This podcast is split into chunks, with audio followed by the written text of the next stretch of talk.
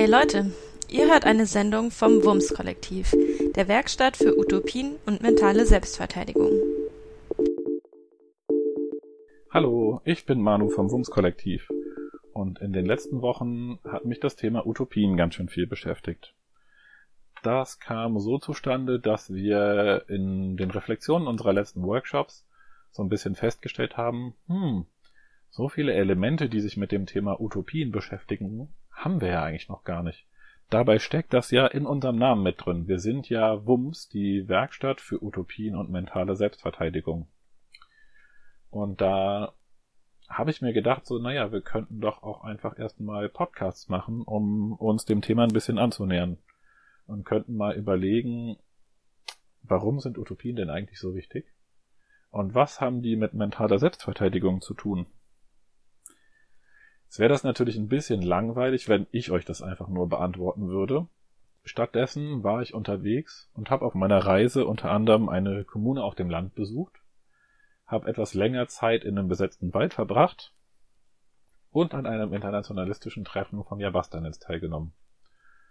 Und an diesen verschiedenen Orten habe ich Leute getroffen, mit denen habe ich mich einfach ein bisschen unterhalten und habe die so gefragt, was für eine Rolle spielen Utopien denn eigentlich in deinem Leben? Und inwiefern sind die wichtig für eure Bewegung? Was für eine Bedeutung haben die in den Kämpfen, die ihr führt? Und das, was dabei rausgekommen ist, das war schon wirklich ganz schön spannend, finde ich. Also, was für eine Kraft und Energie da drin steckt, mit diesen Zielen und Visionen verbunden zu sein und die klar vor Augen zu haben. Und was das für eine Bedeutung auch schon im Hier und Jetzt hat, ja. Und also wie die das teilweise sogar schon leben, in den Freiräumen, die sie sich schaffen.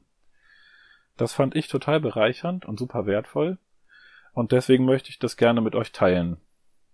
Ihr hört jetzt gleich die erste Sendung von einer ganzen Reihe von Sendungen. Und wenn ihr Bock habt, dann könnt ihr bei den folgenden Sendungen auch dabei sein.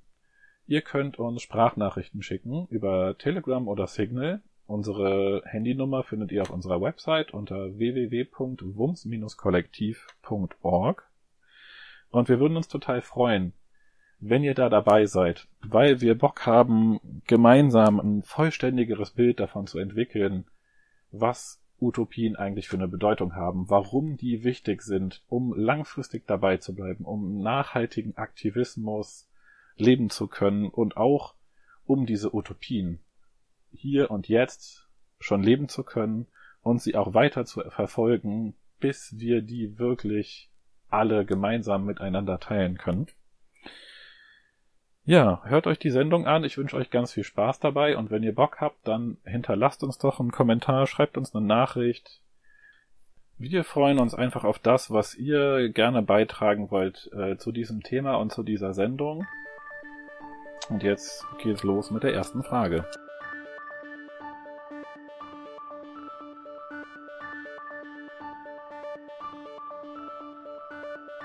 Erzählt doch mal, würdet ihr sagen, dass ihr in euren Gruppen, euren Projekten, euren Bewegungen und Kämpfen darauf hinarbeitet, dass Utopien Wirklichkeit werden? Oder lebt ihr die vielleicht sogar schon? Ja, das würde ich auf jeden Fall sagen. Für mich ist das Leben in der Kommune die Möglichkeit, ein Experimentierfeld zu schaffen. Ähm, ja, ein Ort, an dem Utopien Raum finden. Also ich glaube, dieses Utopie Wirklichkeit werden lassen passiert halt die ganze Zeit und ist halt irgendwie so das Ziel, was angestrebt wird, was manchmal irgendwie sehr konkret ist und greifbar ähm, und klar, aber manchmal auch so sehr schwammig und diese Frage, ob es jemals erreicht werden kann und auch wie diese Utopie, wie utopisch diese Utopie am Ende halt wirklich sein wird. Ähm, ja, und ob halt das wirklich das Ziel ist oder irgendwie sich auch mit weniger zufrieden gegeben wird. Ähm, und ganz konkret auf dem Weg dahin ist es, glaube ich, der Anspruch und der Wunsch ähm, in vielen Kreisen, in denen ich mich äh, rumtreibe, äh, Utopie zu leben, jeden Tag miteinander, in der Art und Weise, wie wir uns irgendwie begegnen, wie wir miteinander umgehen und irgendwie da zu versuchen, trotz Berücksichtigung irgendwie aller Betroffenheiten und aller unterschiedlichen Perspektiven, die irgendwie zusammenkommen und auch möglichen irgendwie Probleme oder Differenzen, Konflikte, irgendwie halt, ja, einfach respektvoll, würdevoll, solidarisch miteinander umzugehen, wie das auch in der Utopie ja im Bestfall sein würde. Genau. Und das aber, was so, ähm, so die vielleicht Form des Zusammenlebens angeht oder ja in der ganz konkreten Praxis, ob dann irgendwie zu Hause in der WG oder auch ja in den unterschiedlichen Strukturen und Bewegungen, glaube ich, viel Luft nach oben ist. Ähm, wirklich das mehr zu thematisieren, mehr Zeit dafür zu nehmen oder die Zeit zu haben, sich wirklich ernsthaft damit auseinanderzusetzen, wie noch mehr Utopie gelebt werden kann oder wie halt irgendwie noch bewusster ein Gegenentwurf ähm, zu den, ja, zu dem herrschenden Ist-Zustand oder den Verhältnissen, ähm, ja, irgendwie jedes Mal so aktiv gelebt und forciert wird. Und mhm. es nicht so dieses ist, so, ja, gerade ist ja noch alles schwierig und wir strugglen und haben wenig Kapazitäten und Zeit und versuchen halt irgendwie Utopie zu erreichen und dann ist es cool, aber glauben vielleicht gar nicht daran, dass wir es schaffen, weil es so utopisch und weit weg scheint. Wirklich, dass das Beste ist, so die Revolution jeden Tag zu machen und jeden Moment, äh, den wir leben und aufstehen.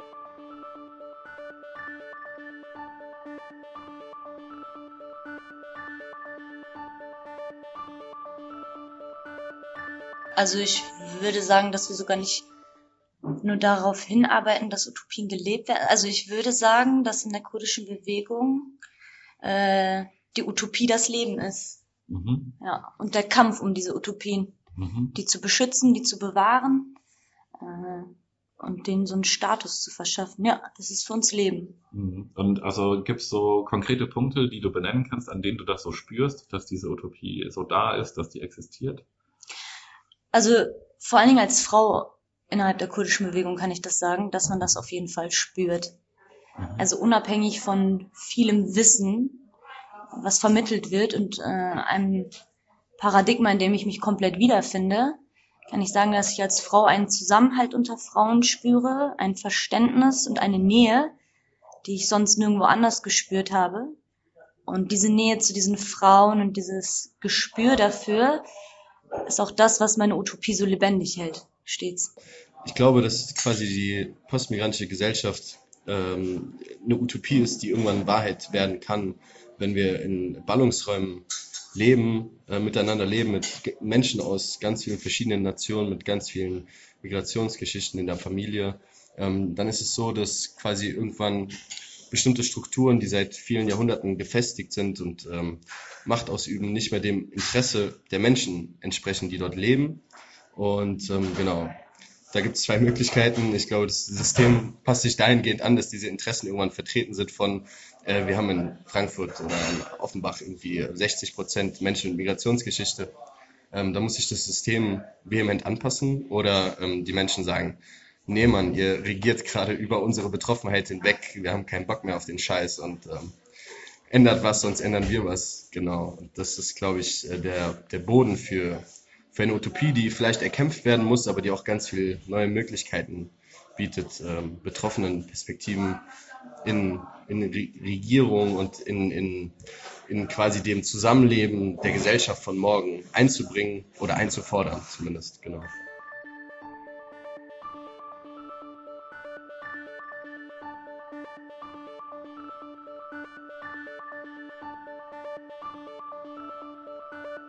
Das würde ich auf jeden Fall sagen.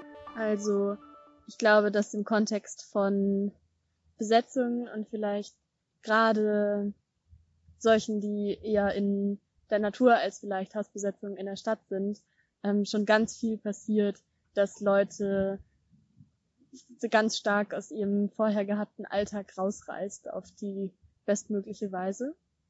Und dass zum Beispiel ähm, Besetzungen, die auch erkämpft, für die erkämpft werden und gehalten, dass in, an solchen Orten Freiräume entstehen, an denen ganz viel Entlernen und Neulernen möglich ist.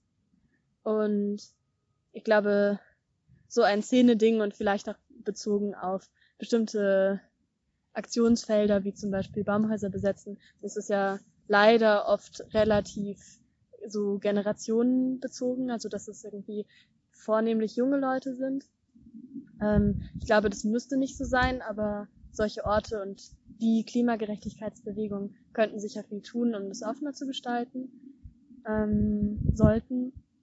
Aber ähm, ich glaube, gerade für junge Leute, die am Anfang ihrer Politisierung stehen. So war das auf mich, äh, beim, für mich auf jeden Fall und für viele andere, glaube ich, auch, ähm, war das Erleben von so einem Ort wie ähm, dem Danneröder Forst, wo wir hier gerade sind, ähm, ein krasser Ort, um zu merken, dass es Freiräume eigentlich sogar in Deutschland überall eigentlich vor der eigenen Nase gibt und wie viel möglich ist in wenigen Monaten ähm, aufzubauen und an gemeinschaftlichen Strukturen zu schaffen, in denen Leute sehr nah an sowas wie ein gutes Leben rankommen. Ähm, fand ich schon ziemlich, ziemlich aufregend.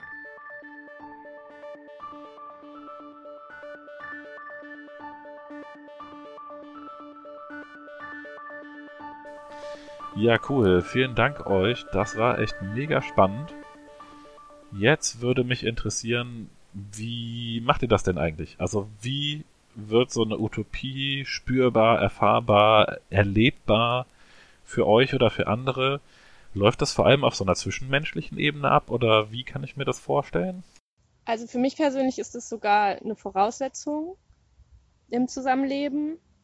Genau, wir haben auf jeden Fall ähm, das Ziel oder den Wunsch oder ein Streben, Hierarchien abzubauen.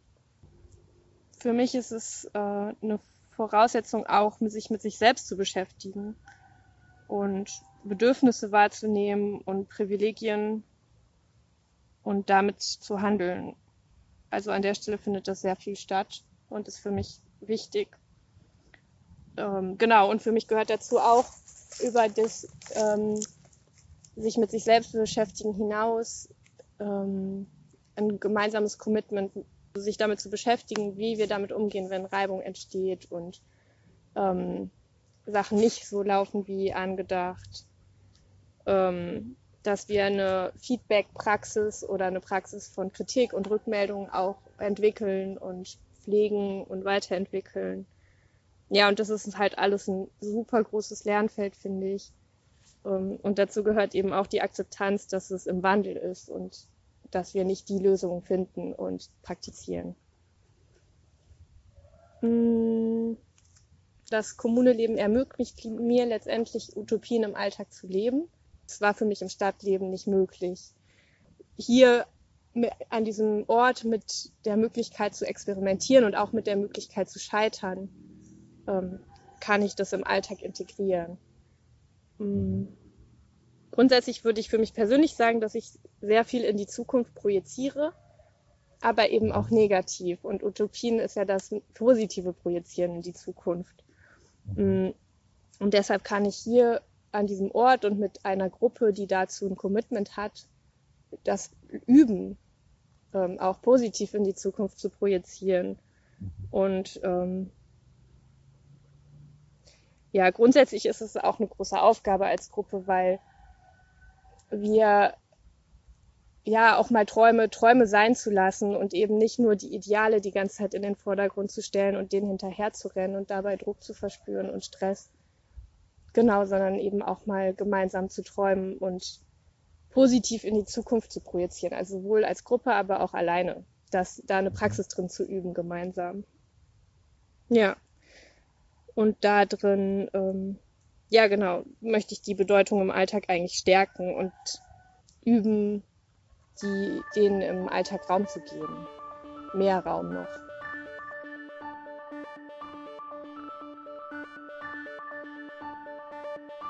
Ja, also das Ding ist ja so bei Utopien, ist das jetzt nur ein Ort?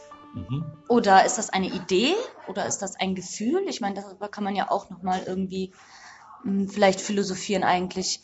Mhm. Ich würde auf jeden Fall sagen, dass ähm, Utopien, also ich glaube, der Mensch hat so ein bisschen das Menschsein verlernt. Mhm. Wenn man sich anguckt, in was für einer Welt wir leben, kann man nicht von Menschlichkeit sprechen. Also ich glaube, eine linke Bewegung ist stets eine Bewegung der Menschlichkeit oder sollte es sein. Ich habe das im, im Feminismus und dann anschließend in der kurdischen Frauenbewegung wiedergefunden, dass Menschlichkeit das A und O ist. Und was ist Menschlichkeit, wenn nicht das Gefühl und die Empathie füreinander? Mhm. Und deswegen ist für mich Utopie nicht unbedingt ein Ort, mhm. sondern dadurch, dass ich dieses Gefühl im Herzen trage, habe ich auch die Utopie immer mit. Also für mich kann Utopie nichts anderes sein als das Zwischenmenschliche, mhm. aber wirklich dazwischen menschliche.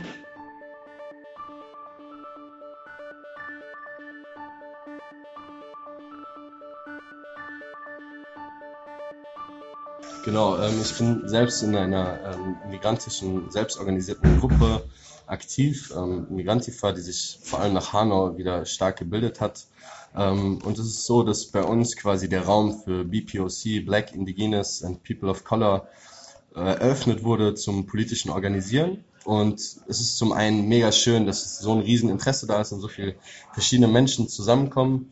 Ähm, auf der anderen Seite ist es natürlich eine riesen Herausforderung, wenn du irgendwie in dieser Stadt so viele Menschen aus allen Winkeln der Welt hast, zusammenzukommen mit deiner eigenen persönlichen Geschichte und Perspektive.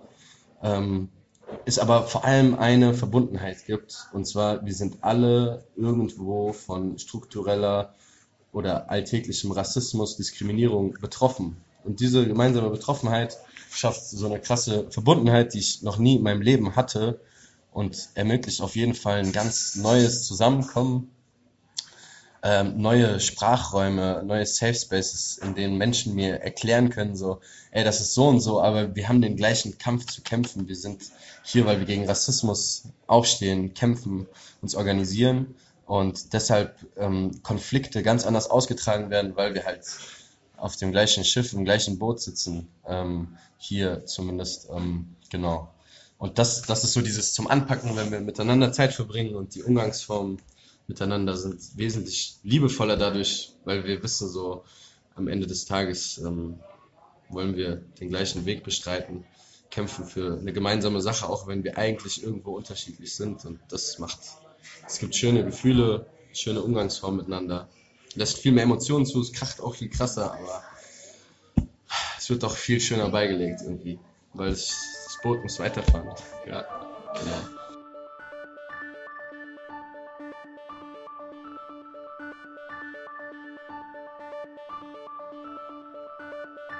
Ich glaube, eine konkrete Sache, die sich auf solche Landbesetzungen viel bezieht, ist, dass einfach aus praktischen Gegebenheiten, aber auch weil Leute das wirklich wollen und vorantreiben, Geld keine große Rolle spielt. Also dass es relativ niedrigschwellig ist, hierher zu kommen. Und ähm, deswegen mein Eindruck ist, dass zumindest der Eintritt für Menschen nicht besonders hochschwellig ist, je nach Klasse. Also ich sage das als ähm, eher bürgerlich sozialisierte Person, deswegen ist das ähm, vielleicht kein, also ist das sicher keine ähm, Meinung, die alle Leute teilen werden, aber ich ähm, habe den Eindruck, dass eigentlich äh, dieses Geldthema eins ist, was halt wahnsinnig viele Schwellen schafft, leider auch um Eintritt in viele linke Projekte und Szenen zu, zu bekommen. Und bei Waldbesetzungen ähm, ist es eben so, dass man, dass diese Orte eben ein Zuhause für Leute bieten, wo äh, ganz viel ohne Geld und Gelddruck läuft. Also das Leben hier kostet halt nichts ähm, es wird viel containert, statt Essen zu kaufen. Ähm, drumherum gibt es Supportstrukturen von Leuten, die Sachen überhaben und vorbeibringen. Und es ist schon sehr nah an so einer finanziellen, einer nicht finanziellen Solidargemeinschaft, wie es nur geht. In Städten sieht es bestimmt viel anders aus, aber ich glaube in Sachen, genau, also diese finanzielle Komponente ist hier ein wichtiger Teil von ähm, utopischem Leben, das jetzt schon stattfindet. Ja. Und ein anderes ist vielleicht, ähm, dass ich, glaube ich, keinen anderen Ort bisher in linken Gemeinschaft oder in, in der linken Szene gesehen habe, an dem so, äh, so viele queere und Transmenschen rumlaufen. Ähm, und ich glaube, gerade für Leute, die vor allem ökologisch politisiert, also über Ökothemen politisiert sind, also so die ältere Generation von ähm, von Klimaleuten, ähm, ist das manchmal in meiner Erfahrung ein bisschen neu gewesen, ähm, sich darauf einzulassen, dass queere und feministische Themen so zentral auch in zum Beispiel in der Waldbesetzung sind. Ähm, aber es war, ähm, ist immer zu, ähm, ähm, aber es ist, glaube ich, schon gerade eine Situation, in der queere und trans Leute äh, ziemlich gut repräsentiert sind. Ähm, und es voll gut funktioniert, diese Themen so im Alltag hier in einem Barrio zum Beispiel ähm, einfach in die Praxis umzusetzen. Mhm. Genau, also Akzeptanz in die Praxis umzusetzen.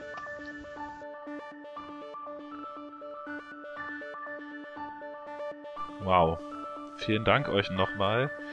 Wenn ich das jetzt wieder höre, dann tut mir das so gut. Also es war wirklich sehr berührend und bewegend schon auf der Reise, euch zuzuhören, mitzubekommen, wie lebendig Utopien in euch sind, was für eine krasse Bedeutung die für euch, für eure Leben, für eure Kämpfe und für den Widerstand haben. Ich freue mich schon total auf das, was jetzt noch so kommen wird. Ich weiß das ja schon. Und ich kann euch schon mal verraten, es geht unter anderem noch darum, was für eine Bedeutung Natur- und nichtmenschliche Lebewesen eigentlich in der Utopie haben könnten und wie so das Verhältnis von Privilegien und Utopien zueinander ist. Das fand ich auch beides sehr spannend und es gab noch total viele andere Fragen. Eine zum Beispiel auch, was für eine Rolle unsere Körper eigentlich in Utopien spielen könnten und eine andere, äh, wie das eigentlich so ist mit Emotionen und Utopien. Und da habe ich gerade gedacht, ich habe Bock, euch da einfach noch so einen kleinen Vorgeschmack zu geben. Das werdet ihr gleich noch hören. Ich danke euch fürs Zuhören. Cool, dass ihr dabei wart. Bis zum nächsten Mal bei Utopien mit Wumms.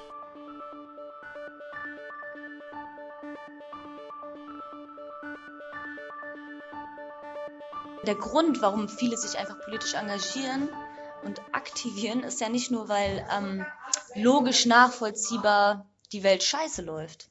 Das also es gibt so viele logische, also wenn man sich das anguckt, es ist sowas von unlogisch, in einem kapitalistischen System zu leben. Und das wissen sogar die Kapitalistinnen so. Mhm. Äh, aber das reicht nicht. Also scheinbar reicht ja Logik nicht, um aufständisch zu sein, um rebellisch zu sein, um eine Veränderung hervorzurufen, um revolutionär zu sein. Die Logik dahinter reicht nicht, wenn du nicht das Herz hast.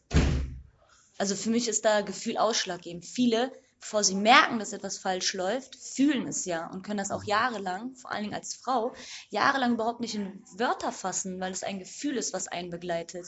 Mhm. Und also deswegen ist für mich Utopie, Gefühl, politisch sein, das ist alles für mich eins. Also das geht auf jeden Fall Hand in Hand und kann nicht voneinander getrennt werden. Das ist ja auch, dadurch, dass das getrennt wird, führt das eben zu Unmenschlichkeit in so einem System, in dem wir leben, weil wir das alles unabhängig voneinander sehen. Das ist der fatale Fehler meiner Meinung nach. Vielen Dank und bleibt im Flow. Euer Wumms-Kollektiv.